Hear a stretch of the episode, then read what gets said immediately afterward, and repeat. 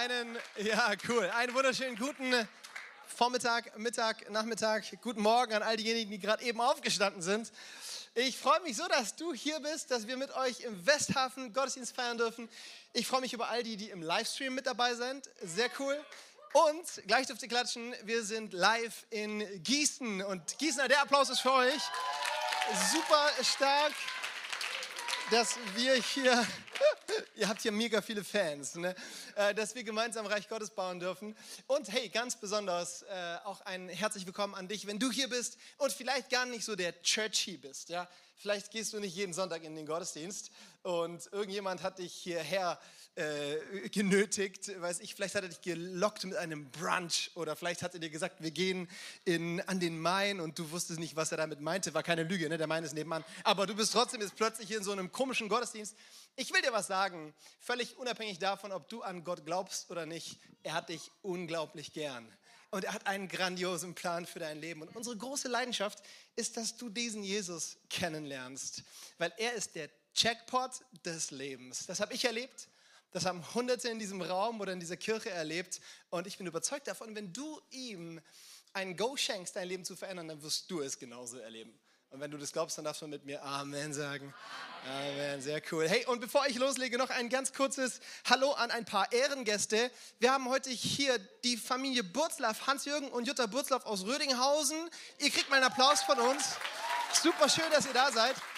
Äh, als Ecclesia Frankfurt und als gesamte Ecclesia Kirchen arbeiten wir zusammen mit unserem Missions- und Sozialwerk Liebe in Aktion. Ihr kennt das. Wir haben letztes Jahr als Church 18.000 Euro an die medizinische Arbeit von Liebe in Aktion gespendet. Und vor zwei Wochen war ich mit ein paar anderen in Kamerun ähm, und wir haben die neue Klinik dort eingeweiht. Das war super stark und das wird möglich gemacht durch Spender wie dich die sagen, wir wollen dort einen Unterschied machen. Und wenn ich von dieser Klinik rede, dann muss ich vor allem auch von Peter Schneider reden. Peter und Esther Schneider, das sind meine Eltern, die kriegen auch mal einen Applaus. Cool, dass ihr da seid. Wir freuen uns. Und das ist was ganz Besonderes für mich, Freunde. Ich bin voll nervös plötzlich. Ja, meine Eltern sind hier. Wenn ihr meinen Papa kennenlernt, ähm, mein Papa wurde bei seiner Geburt von der Hebamme an der Krawatte herausgezogen. Er hat sie seitdem nie wieder abgelegt. Ja, und ich kriege immer Schimpfe über meinen Kleidungsstil. Aber Mama, Papa, ich habe mir extra eine schicke Hose für euch angezogen. Merkt ihr, ne? Nicht schlecht. Es geht in die richtige Richtung. Irgendwann mal habe ich auch eine Krawatte an. Niemals, im Himmel vielleicht. Hey, diese Predigt kriegt einen Titel, ich nenne sie Trügerische Brunnen. Und das soll unser Kickoff sein in diese neue Season, bedingungslos geliebt. Und wir werden gleich was richtig Gefährliches machen, ihr Lieben. Wir werden die Bibel aufschlagen. Es wird noch verrückter, wir werden sie sogar lesen gemeinsam. Und bevor wir das tun, sage ich dir ganz straight auf eigene Verantwortung, ja? Weil dieses Buch hat höchste Ansteckungsgefahr. Die Wahrscheinlichkeit ist sehr groß, dass wenn du in diesen Zeilen liebst von Jesus, liest von der Liebe Gottes, dass diese Liebe dich anstecken wird und etwas in deinem Leben tun wird. Wisst ihr, normalerweise spricht man ja bei, an, bei Infektionsrisiko von Krankheitserregern. Ne? Wenn du die Bibel liest, gibt es ein Infektionsrisiko, aber von einem Gesundheitserreger. Und dieser Gesundheitserreger heißt Glaube. Und das ist so was Verrücktes, wenn wir dieses 2000 Jahre, manchmal 6000 Jahre alte Buch aufschlagen, dann spricht Gott dadurch.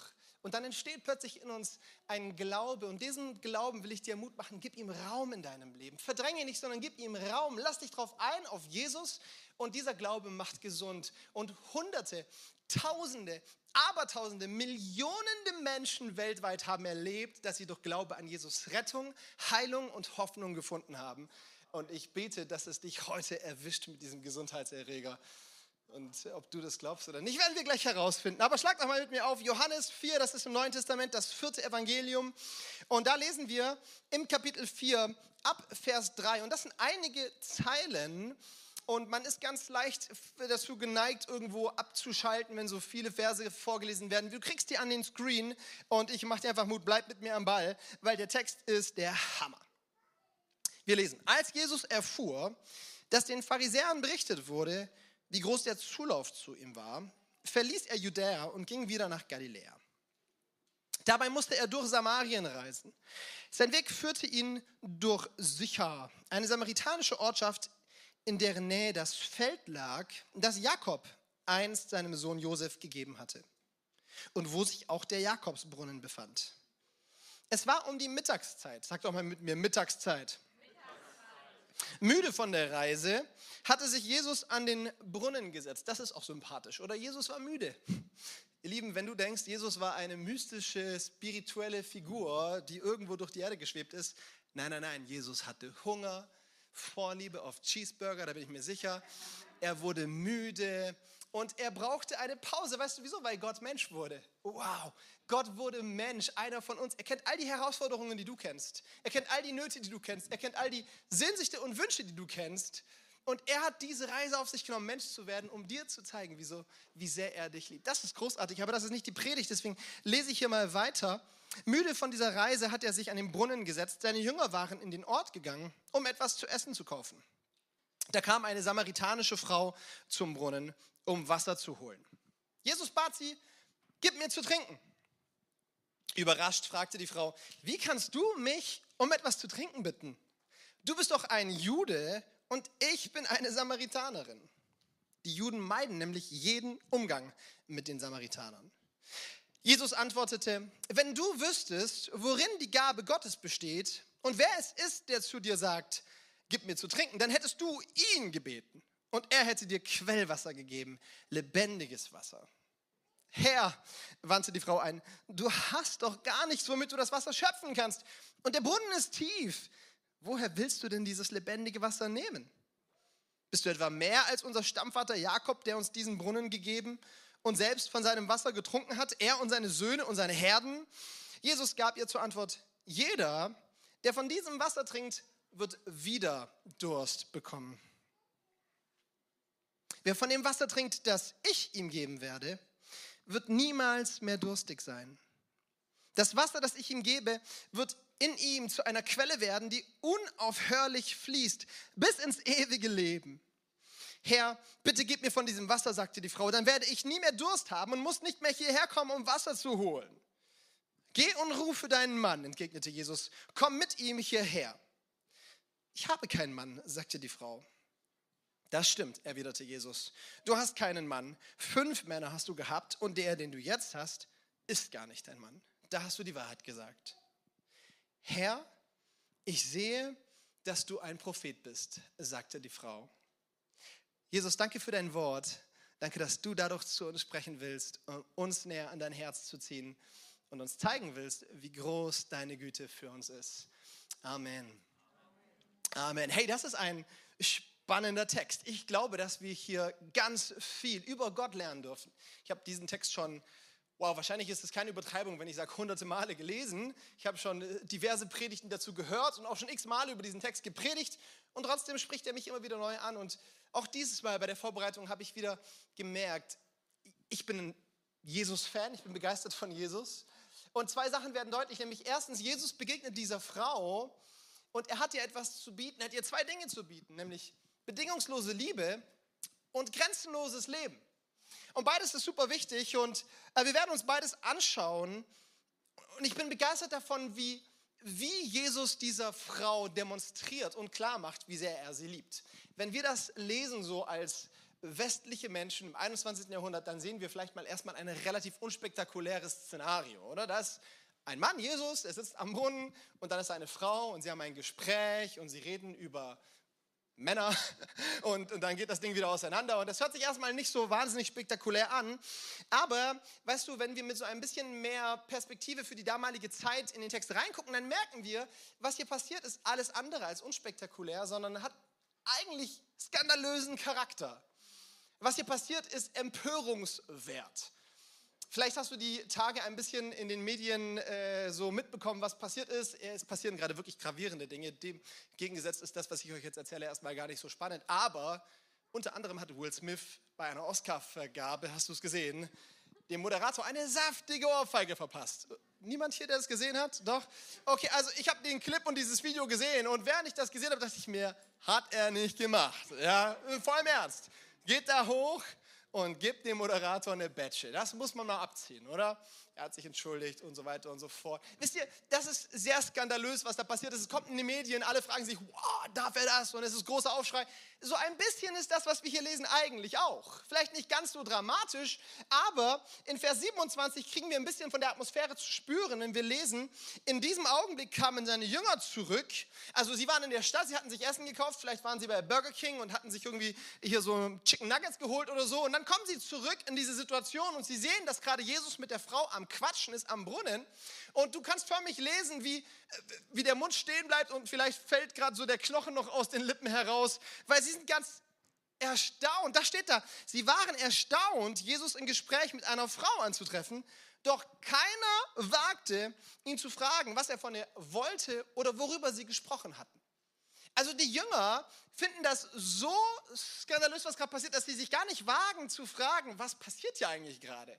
Kennst du so Momente, die sind so unangenehm, niemand traut sich irgendwas zu sagen? Alle, wissen, wir sagen im Deutschen, da steht ein Elefant im Raum, oder? Alle sehen ihn, keiner spricht ihn an. Das ist so ein bisschen, was hier gerade passiert. Und das hat gute Gründe. Es gibt drei gute Gründe, wieso das, was hier passiert, ziemlich skandalös ist. Es gibt drei Gründe, weshalb Jesus eigentlich diese Frau gar nicht ansprechen darf. Der erste Grund, ich will die mit dir anschauen, der erste Grund ist ihr Geschlecht. Sie ist nämlich eine Frau. Wow, diese Frau ist eine Frau. Ja, ich weiß, wir leben im 21. Jahrhundert in Deutschland und es hat sich viel getan im Thema Frauenrechte. Es gibt auch noch einiges zu wuppen, ja. Aber herzlich willkommen im Orient vor 2000 Jahren. Da sah die Welt anders aus. Als Mann hast du nicht in der Öffentlichkeit mit einer fremden Frau gesprochen. Schon gar nicht, wenn du Jesus heißt und der Rabbi der Nation bist. Alle schauen auf dich, alle nehmen dich wahr als geistlichen Menschen, als Vorbild, als der Rabbi, der gerade die Scharen hinter sich herzieht. Das haben wir in Vers 1 gelesen, oder? Alle kriegen mit, Jesus sammelt die Menschen um sich herum. Und dann spricht dieser heilige, geistliche, souveräne Rabbi in aller Öffentlichkeit mit einer Frau. Das gehört sich nicht. Die Jünger sind erstaunt und denken sich, darf er das? Das ist nicht der einzige Grund, es gibt noch andere Gründe. Der zweite Grund ist, ihre Herkunft. Sie ist nicht nur eine Frau, sie ist auch noch eine samaritanische Frau. Und das wird schon richtig kritisch, ihr Lieben. Die Samariter und die Juden, die mögen sich nicht, pflegen keinen, das ist so die Definition von Revierderby, okay? Also ich habe eine Weile lang in Frankenland gewohnt bei Nürnberg und Fürth und Nürnberg direkt nebeneinander, die können nicht miteinander. Jeder stolze Nürnberger weiß, Lieber Fünfter als Vierter. Okay, Fürth ist das Endgegnerverein. Äh, ja, ein paar schalten ein bisschen, ein bisschen verstehen hier. Aber es ist, äh, das ist Schalke Dortmund. Gibt es irgendwelche Dortmund-Fans im Haus? BVB? Okay, mein Beileid für die Niederlage, aber ist eine andere Sache. Ähm, Dortmund-Fans werden niemals mit dem Auto durch Schalke durchfahren. Tun sie nicht. Nein, sie fahren lieber 50 Kilometer Umweg um die Stadt herum, weil Schalke gibt es gar nicht. So ein bisschen ist das mit den Juden und Samaritern. Man ist so nah beieinander, man hat eigentlich die gleichen Wurzeln, man ist dasselbe Volk, aber man hat sich voneinander distanziert, man hat Mauern zwischen sich aufgebaut, es gibt religiöse Meinungsunterschiede und plötzlich sind Rivalitäten und Vorurteile ins Leben gerufen worden, die unüberwindbar wirken.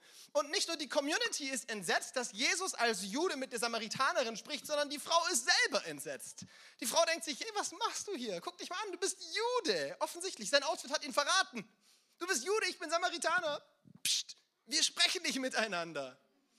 Zwei Gründe, wieso Jesus diese Frau nicht ansprechen sollte. Sie ist eine Frau, sie ist Samariterin und es gibt einen dritten Grund und das ist vielleicht der gewichtigste und das ist ihre Biografie. Diese Frau ist eine Verrufene. Diese Frau ist eine Geächtete. Es gibt so ein spannendes Detail, das wir vielleicht ziemlich zügig überlesen, aber Johannes, der uns diese Geschichte hier mitgibt, er nennt es in Vers 6, da schreibt er, es war um die Mittagszeit. Und das ist ein spannendes Detail, weil der damalige Leser wundert sich und fragt sich, was macht diese Frau zur Mittagszeit am Brunnen? Wir befinden uns in Israel und es ist sehr, sehr heiß. Vor allem um die Mittagszeit. Ich war mein Rekord an Hitze, ich weiß nicht, was du schon so erlebt hast an Hitze, aber mein Rekord liegt bei 58 Grad. Ja? Ich war im Norden des Charts unterwegs, die Sonne hat gebrannt, es war 58 Grad warm. Ich habe gezoomt mit meinem Kumpel, der zur selben Zeit in Sibirien war. Er hatte minus 30 Grad und wir hatten 88 Grad Temperaturunterschied. Ja? Wahnsinn, hat nichts mit der Predigt zu tun, ich fand es trotzdem cool. Ähm, diese Zeit des Tages ist sehr, sehr heiß und dort an den Brunnen zu gehen, ist nicht irgendwie wie in Deutschland, Wasserhahn an, Wasser läuft, Wasserhahn zu, du gehst nach Hause. Nein, das ist Arbeit. Da gibt es so einen Brunnen, der ist 50, 60, 80, vielleicht 100 Meter tief. Dort unten gibt es Wasser und um an dieses Wasser ranzukommen, lässt du an einem spröden Seil einen schweren Eimer herunter. Meter für Meter. Und wenn der Brunnen unten angekommen ist, der Eimer, dann wird er sich mit Wasser füllen und plötzlich hast du da 5, 10, 15, 20 Liter Wasser im Eimer. Und 20 Liter Wasser wiegen 20 Kilogramm plus Eimergewicht. Und dann ziehst du das wieder Meter für Meter hoch. Wer wird jetzt schon vom Zuhören müde? Ja, aber das ist richtig Arbeit. Und diese Arbeit, die machst du bitte nicht in der Mittagszeit, wo die Sonne knallt und du doppelt schwitzt. Nein, Du gehst in aller Früh, wo es noch einigermaßen trüb und kühl ist, zum Brunnen, um Wasser zu holen. Vielleicht noch am späteren Abend, aber garantiert nicht zur Mittagszeit. Und trotzdem befindet diese Frau sich zur Mittagszeit am Jakobsbrunnen. Vermutlich liegt es an ihrer Lebensgeschichte. Vermutlich hat diese Frau ein Leben hingelegt, das sie zum Stadtgespräch gemacht hat. Und zwar nicht auf eine positive Art und Weise. Vermutlich war sie bekannt als die Frau, die ihr Leben versemmelt hat. Als die Frau, die dieses und jenes getan hat. Und diese Frau war geprägt von Scham, diese Frau war geprägt von Ausgrenzung. Und sie wollte nicht früh morgens an den Brunnen gehen, wo die Arbeit vielleicht so viel leichter wäre. Aber sie wollte nicht bei den, all den anderen Frauen sein, in deren Mitte sie sich so einsam fühlte. Wieso? Weil die Blicke, die sie ihr zuwürfen, voller Verachtung und voller Verurteilung waren. Sie wollte nicht mit den anderen Frauen zum Brunnen gehen und, und, und, und gegen, gegenüber des Geschwätzes werden all der Menschen, die sich den Mund über ihr zerreißen und über ihre Biografie. Diese Frau war geprägt von Einsamkeit und von einer Biografie, die voller Scham war. Drei Gründe, Geschlecht, Herkunft und Biografie, die eigentlich Jesus davon abhalten sollte, dieser Frau Aufmerksamkeit zu zeigen, diese Frau anzusprechen, ihr Zuneigung zu zeigen und er tut es trotzdem.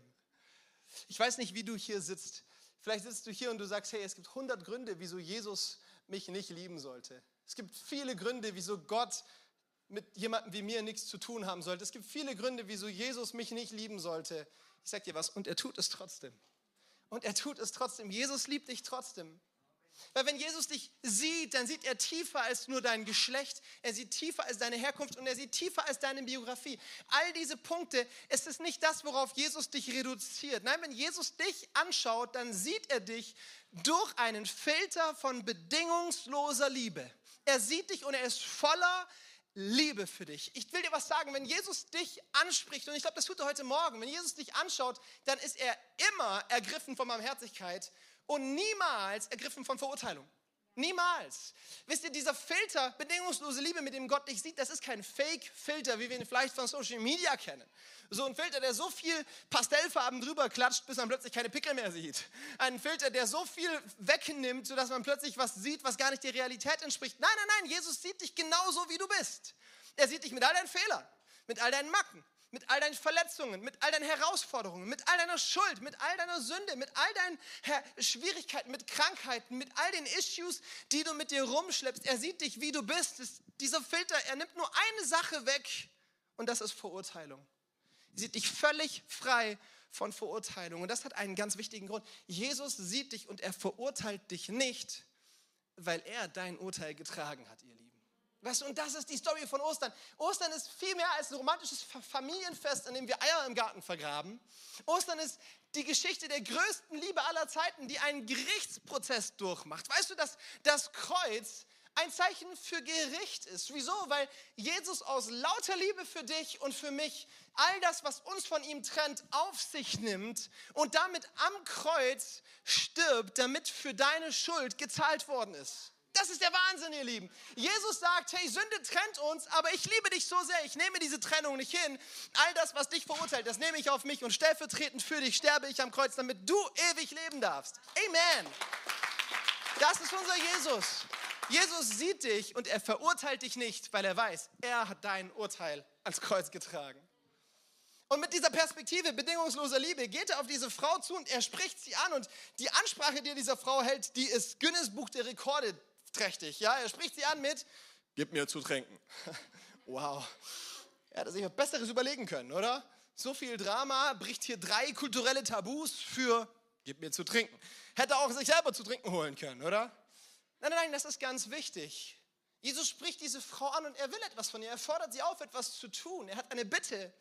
Und zwei Verse weiter lesen wir das Herz hinter dieser Bitte. Während er ihr zuspricht, gib mir zu trinken, offenbart er uns zwei Verse später folgendes, nämlich wenn du wüsstest, worin die Gabe Gottes besteht und wer es ist, der zu dir sagt, gib mir zu trinken, dann hättest du ihn gebeten und er hätte dir lebendiges Wasser gegeben.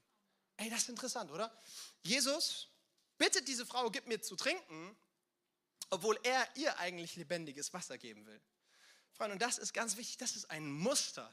Das ein Muster, das Jesus immer an den Start legt, das Gott immer an den Start legt. Du wirst, wenn du zu Gott komm, kommst, durchaus erleben, dass er dich auffordert, etwas zu tun. Dass er dich um etwas bittet. Ich glaube, Gott wirft heute eine, eine Frage in den Raum, nämlich gib mir dein Herz. So begegnet uns, gib mir dein Herz. Aber weißt du was, wenn er diese Frau auffordert, gib mir zu trinken, dann eigentlich mit dem Herzschlag, dass er ihr lebendiges Wasser zu trinken geben will. Weißt du, wenn immer Gott dich bittet, irgendetwas zu tun, wenn immer Gott irgendetwas von dir will, dann immer, weil er das Beste für dich will. Das ist das Muster. Wenn Jesus dich auffordert, gib mir zu trinken, dann weil er dir lebendiges Wasser geben will. Wenn Jesus dich auffordert, vergebe deinem Nächsten, dann deswegen, weil er dir deine Schuld vergeben will. Wenn Jesus dir auffordert, diene all denen, die mit dir unterwegs sind, dann deswegen, weil er dir dienen will. Und wenn er dich auffordert, lebe großzügig, dann deswegen, weil er dich großzügig beschenken will mit ewigem Leben. Immer wenn Gott irgendetwas von dir will, dann deswegen, weil er das Allerbeste für dich will. Es steckt so viel Kraft darin, diesem Aufforderung Jesu Raum zu geben. Diese Frau, die ist nicht ganz so schnellgläubig, sie klatscht nicht, als sie das hört. Nein, nein, ähm, sie ist erstmal ein bisschen zurückhaltend. Sie sagt, Herr, du hast doch gar nichts, womit du Wasser schöpfen kannst. Und der Brunnen ist tief. Woher willst du denn dieses lebendige Wasser nehmen? Also diese Dame, ich hätte gern so ein Theaterstück über dieses Szenario. Diese Dame macht sich eigentlich ein bisschen lustig über Jesus, sagt, bleib mal nüchtern offensichtlich bist du nicht, offensichtlich bist du ein bisschen high, bist Jude und quatscht eine Samaritanerin an und dann erzählst du irgendwas vom lebendigen Wasser, aber der, wisst ihr, diese Frau hat ein Problem. Diese Frau hört, wie Jesus zu ihr spricht, ich will dir lebendiges Wasser geben. Aber ihre Augen sind weiterhin gerichtet auf diesen Brunnen. Auf diesen Brunnen, an den sie tagtäglich kommt, um daraus Wasser zu ziehen um tagtäglich von diesem Wasser zu trinken, das sie am Ende des Tages doch wieder durstig lässt. Und weißt du, dieses Problem haben in Deutschland unzählige Menschen. Unzählige Menschen. Sie hören, dass Jesus ihnen lebendiges Wasser anbietet, aber ihr Fokus bleibt so sehr in ihrem Denkmuster von, was brauche ich und was müsste Jesus in meinem Leben tun, um mir Fülle zu schenken, dass sie bei ihrem eigenen Brunnen stehen bleiben, anstatt ihren Blick auf Jesus zu richten, der ihr eigentlich echtes, lebendiges Wasser geben will. Es passieren in dieser Welt schreckliche Tragödien. Meine Eltern sitzen hier und bevor ich geboren bin und wir als Familie damals nach Yaoundé gezogen sind, die Hauptstadt von Kamerun, haben sie eine Zeit lang in Bamenda im Westen von Kamerun gelebt. Und dort in Bamenda ist eine schreckliche Geschichte passiert. Unsere Nachbarn hatten einen kleinen Jungen, vier Jahre alt, Kolbi war sein Name. Kolbi ist in die Küche gegangen und hat sich dort eine Colaflasche zu trinken geholt mit der schrecklichen Konsequenz, dass Colby an dieser Flasche gestorben ist. Diese Colaflasche war nämlich nicht mit Cola gefüllt. Es sah aus wie Cola, aber in der Realität war es Hundeschampoo, was in dieser Flasche war. Und dieser Junge hat sich selber vergiftet und in den Tod getrunken. Schreckliche Tragödie. Vier Jahre alt und durch so eine trügerische Flasche hat er sich in den Tod getrunken. Weißt du, diese Tragödie passiert auf eine bestimmte Art und Weise in Deutschland hundertfach, tausendfach, millionenfach. Heute an diesem Tag. Tausende Deutsche trinken aus trügerischen Brunnen Wasser. Da steht Leben drauf, das sieht nach Leben aus, aber es bleibt am Ende des Tages totes Wasser. Dieser Junge, er geht in die Küche und er sieht eine Flasche, da steht Cola drauf, das sieht nach Cola aus, aber es ist Gift drin.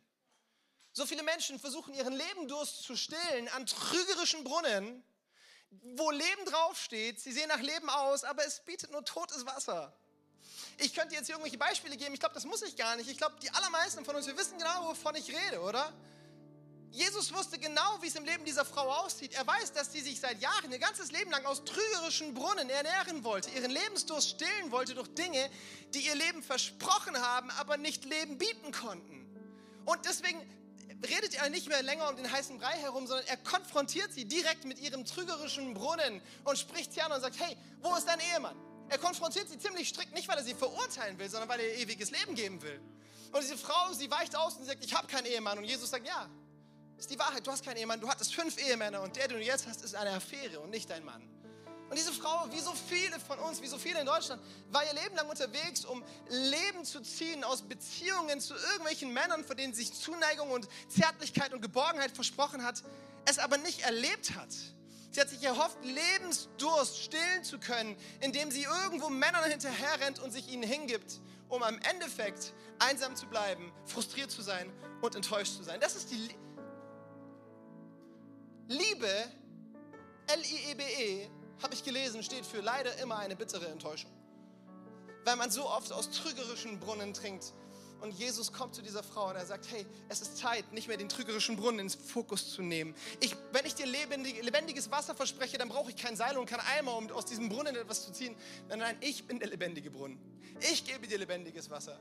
Ich kann dir etwas bieten, was kein Mensch in diesem Universum dir zu bieten gibt. Ich weiß nicht, mit wie vielen trügerischen Brunnen du dich in deinem Leben schon zufrieden gegeben hast. Da gibt es so verschiedene. Da gibt es den Brunnen des Vergnügens. Dieser Brunnen verspricht dir Vergnügen und Spaß und Ekstase durch Ausschweifungen aller Art, mit Finanzen, mit Sexualität und trinke von diesem Wasser und du wirst leben. Und wir trinken aus diesem trügerischen Brunnen in der Hoffnung, dass sie uns Leben schenken, weil da steht Leben drauf. Das sieht aus wie Leben, aber es ist totes Wasser. Da gibt es den Brunnen der Macht. Wie viele Menschen trinken aus dem Brunnen der Macht? Sie kommen dort an diesen Brunnen und dieser Brunnen verspricht Ehre und Respekt und Einfluss und Ruhm und, und, und, und Anerkennung. Und wir trinken und wir trinken in der Hoffnung, dass es uns Leben gibt, weil da steht Leben drauf und es sieht nach Leben aus, aber es steckt totes Wasser darin. Wie viele Menschen von uns, wir, wir trinken aus dem Brunnen der Religion, der trügerische Brunnen der Religion. Wisst ihr was, dieser Brunnen, das ist so sinnbildlich, das war der Jakobsbrunnen. Wow. Den soll angeblich Jakob gegraben haben. Das Spannende ist, wir finden im Alten Testament überhaupt keinen Hinweis dahin, dass dieser Brunnen von Jakob gegraben wurde. Und selbst wenn diese Frau, dieses ganze Volk bildet sich etwas drauf ein und sagt, wow, dieser Brunnen ist besonders und die Frau sagt zu Jesus, bist du etwa mehr wie Jakob, dass du irgendwie hier, hey, wie oft trinken Menschen aus Religion und sie versuchen irgendwie durch moralische Zwänge oder durch irgendwelche religiösen Vorschriften ein geistliches Leben zu kreieren, in der Hoffnung, dass sie dort ihren Lebensdurst gestillt bekommen aber sie gehen leer aus. Weil da steht vielleicht Leben drauf, sieht nach Leben aus, aber es ist totes Wasser drin. Jesus ist lebendiges Wasser. Ich kenne dich vielleicht gar nicht. Vielleicht bist du jetzt zum ersten Mal und ich weiß so ziemlich gar nichts über dich, wie du heißt und wo du gerade im Leben steckst. Aber ich behaupte, ich weiß zwei wichtige Dinge über dich. Ich glaube, dass es zwei unglaublich große Sehnsüchte in deinem Leben gibt. Das weiß ich, weil Gott uns so geschaffen hat. Nämlich erstens, du willst unbedingt geliebt werden. Willkommen im Club. Du sehnst dich danach, dass jemand dir bedingungslose, echte, greifbare Liebe zeigt. Und zweitens, du willst so gerne lieben können. Du sehnst dich danach, jemandem deine Liebe schenken zu können, deine Liebe zu verschenken zu können, an einen Ort, an dem sie am richtigen Ort ist, wo sie gebraucht wird, wo sie gesehen wird. Und weißt du, weil ich diese beiden Dinge über dich weiß, weil ich weiß, dass du eine Sehnsucht hast, geliebt zu werden und lieben zu dürfen, weiß ich noch etwas über dich. Nämlich, dass du eigentlich auf der Suche nach Jesus bist. Eigentlich ist deine größte Sehnsucht, Jesus kennenzulernen. Vielleicht weißt du es noch nicht. Aber ich weiß, dass du eigentlich Jesus suchst, weil er die beste Erfüllung deiner beiden großen Sehnsüchte in diesem ganzen Universum ist. Es gibt niemanden, bei dem deine Sehnsucht nach echter Liebe, Erfüllung, mehr Erfüllung findet als bei Jesus. Und es gibt niemand, der dein Bedürfnis, lieben zu dürfen, besser erfüllt, als eine Beziehung mit diesem Jesus zu haben. Weil es gibt niemand, der majestätischer ist, schöner ist, liebevoller ist als diesem Jesus. Und ihm deine Liebe zu schenken, ihn anzubeten, ihm Ehre zu geben, ist das, wofür du geschaffen wurdest. Plötzlich lebst du auf, weil du kreiert wurdest, weil du ins Leben gerufen wurdest, mit der Sehnsucht lieben zu können und geliebt zu werden, um mit Jesus verbunden zu leben, damit er die Erfüllung dieser Sehnsüchte sein darf. Darf ich dir was sagen? Jede Sehnsucht in deinem Herzen ist ultimativ eine Sehnsucht nach Jesus. Deine Sehnsucht nach Hoffnung ist eine Sehnsucht nach Jesus. Deine Sehnsucht nach Frieden ist eine Sehnsucht nach Jesus. Deine Sehnsucht nach Geborgenheit ist eine Sehnsucht nach Jesus. Deine Sehnsucht nach Sinn, nach Bedeutung im Leben ist eine Sehnsucht nach Jesus. Er will dir begegnen, er will dir dieses lebendige Wasser geben. Wasser, wenn du von ihm trinkst, wirst du nicht mehr durstig sein, sondern es gibt dir das, was du dir so sehr wünschst. Ihr Lieben, ich kenne hunderte Leute, ich kenne so viele Leute, die von diesem lebendigen Wasser getrunken haben. Mittwoch hatten wir Teamnight und wir haben reingehört in das Leben von verschiedenen Menschen. Da war Simon auf der Bühne. Hey, nach Gießen, Simon, oh, wir feiern dich und das, was Jesus in deinem Leben getan hat. Dieser Kerl, der nach der Schule zur Polizei geht, seine Polizeikarriere startet und sie dann wieder an den Nagel hängt, weil er als Techno-DJ durchstartet. Come on. Im Himmel hören wir alle Techno, ihr Lieben. Weiß ich nicht, aber eins weiß ich, Gott liebt Techno-DJs. Und als Techno-DJs zieht er durch die Clubs und, und reißt einen ab und er landet in Drogen und er landet in Verzweiflung und er landet in Sinnlosigkeit, in Bedeutungslosigkeit, in Hoffnungslosigkeit. Und diese Hoffnungslosigkeit zieht ihn hinein in irgendwelche spirituellen Strömungen und er findet sich bei irgendwelchen New Age-Gruppierungen wieder und ultimativ zieht ihn diese Reise zu Jesus. Er, er schlägt, er macht das, was wir vorhin als so gefährlich beschrieben haben. Er schlägt die Bibel auf. Noch besser, er, hört sich, er holt sich ein Hörbuch und fängt an, die Bibel zu hören. Und du meine Güte, er fängt an mit der Offenbarung.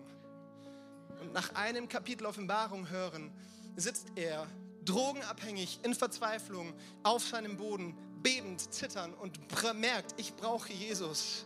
Weißt du, heute ist Simon frei von Drogen, hat Hoffnung und Bedeutung in seinem Leben und folgt Jesus nach. Wurde letztes Jahr getauft.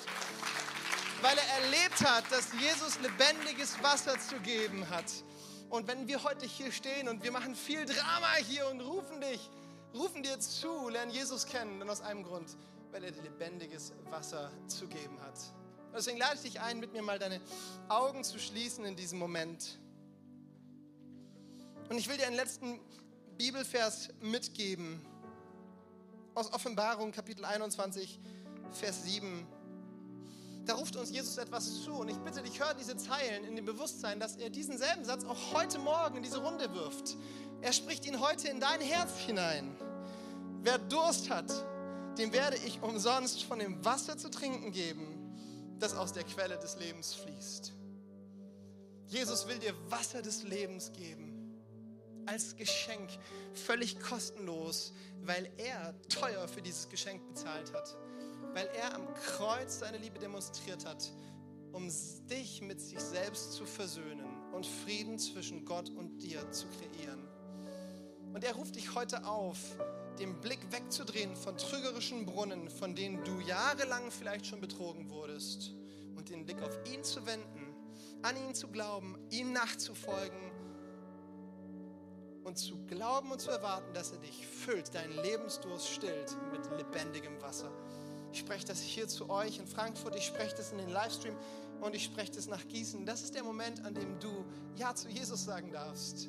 Wir haben ja das ganze Team hier gebetet für diesen Gottesdienst und wir haben gebetet, dass heute Jesus dir begegnet und zu dir spricht. Und ich bin überzeugt davon, dass gerade wo ich predige, jetzt Gott an deine Herzenstür geklopft hat und er zu dir sagt, Lass mich rein. Lass mich dir zu trinken geben von lebendigem Wasser. Und wenn du spürst, wie Gott um dein Herz kämpft und du spürst, wie dieser gesundheitserreger Glaube anfängt in deinem Leben etwas zu bewirken, dann will ich dir Mut machen, gib diesem Glauben Raum. Gib nach. Mach dein Herz nicht zu, sondern mach es weit und lade Jesus ein, in dein Herz zu kommen. Retter und Herr in deinem Leben zu werden und dein Leben zu verändern. Und deswegen stelle ich jetzt diese Frage, wir haben alle die Augen geschlossen. Willst du heute Morgen Ja zu Jesus sagen, zu ihm kommen, damit er deinen Durst nach Leben stillen kann, dir deine Schuld vergeben kann und ein neues, ewiges Leben schenken kann? Dann darfst du jetzt gerade mal als Zeichen dieses inneren Glaubens deine Hand Richtung Himmel heben, um zu signalisieren, ja, ich will Jesus kennenlernen. Ich will ihn einladen, in mein Leben zu kommen. Da, wo du jetzt bist, heb deine Hand als Zeichen vor Jesus. Im Livestream, in Gießen und auch hier vor Ort. Gott sieht euch. Das ist großartig. Und dich auch. Ist da noch jemand, der diese Entscheidung gerne? Dich auch. Ja, wir freuen uns. Das ist genial. Das ist die beste Entscheidung. Ich frage noch ein letztes Mal, nicht um Druck auszuüben, ganz im Gegenteil, sondern um dir, der du vielleicht noch am Zögern bist. Vielleicht willst du dich so gerne melden, aber irgendetwas hält dich zurück. Lass dich nicht zurückhalten. Gib Scham keinen Raum, sondern wende dich an Jesus. Ich stelle noch einmal die Frage, will jemand hier heute Morgen diese Entscheidung treffen? Jesus kennenzulernen, dann darfst du dich jetzt melden. Das ist so schön. Gott sieht dich. Hammer, Gott sieht dich. Hey, wir wollen mit euch beten und auch mit euch in Gießen. Ich lade euch ein, dass ihr euch mit mir eins macht. Ich werde ein Gebet vorsprechen und wir als ganze Kirche, wir werden dieses Gebet mit euch, die euch gerade gemeldet habt, zusammen Satz für Satz nachbeten. Jesus verspricht uns etwas, nämlich wer meinen Namen anruft, den Namen Jesus, der soll Rettung Herzen glaubt und mit dem Munde bekennt, dass Jesus der Herr ist, der wird Rettung erleben. So heißt es in Gottes Wort und darauf stellen wir uns jetzt. Und deswegen lade ich dich ein, bete mit lauter Stimme mit mir. Jesus Christus, heute komme ich zu dir. Ich wende mich ab von trügerischen Brunnen und richte meinen Blick auf dich. Komm in mein Leben. Vergib mir meine Schuld und stille meinen Lebensdurst. Ich will dir vertrauen als meinem Retter und als meinem Herrn. Dir folge ich nach. Von heute an bin ich dein Kind und niemand und nichts kann mich jemals von dir trennen. Und gemeinsam sagen wir Amen, Amen, Amen.